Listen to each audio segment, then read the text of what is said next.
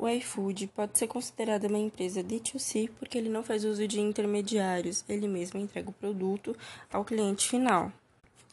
A empresa com certeza estava preparada. Pode-se dizer que ela não imaginava, assim como ninguém imaginava que esse ano nós eh, enfrentaríamos uma pandemia. Mas a empresa conseguiu dar a volta por cima e se adaptar rapidamente, assim como ela sempre faz. Começou com o revezamento de colaboradores depois partiram para o home office, onde a empresa disponibilizou toda a estrutura de computadores e internet para os colaboradores trabalharem em casa, é, de acordo com a lei. As reuniões começaram a ser feitas por videoconferência. E para ajudar os restaurantes parceiros, é, o iFood disponibilizou 50 milhões de reais para um fundo de assistência focado em pequenos negócios. Olá, meu nome é Beatriz Maciel. Eu sou estudante de marketing, estou no quarto semestre na faculdade FECAF.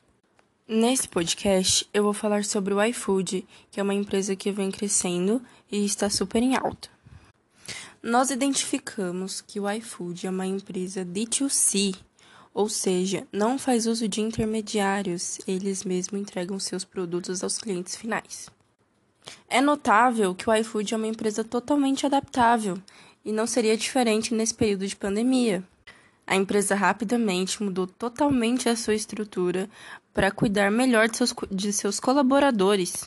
No primeiro momento, eles começaram com o revezamento de funcionários. Logo após, eles adquiriram o home office, onde a empresa disponibilizou computadores, internet e tudo o que o funcionário precisa para executar o seu serviço com perfeição além de ter sido um serviço muito necessário durante esse período, pois muitos dos clientes finais decidiram não ir para as ruas, respeitar a quarentena e pedir delivery, né, para não precisarem mercados, lanchonetes, etc. Além de toda essa adaptação, a empresa se preocupou com os restaurantes parceiros, onde disponibilizou 50 milhões de reais para uma fundação que cuida de pequenos negócios.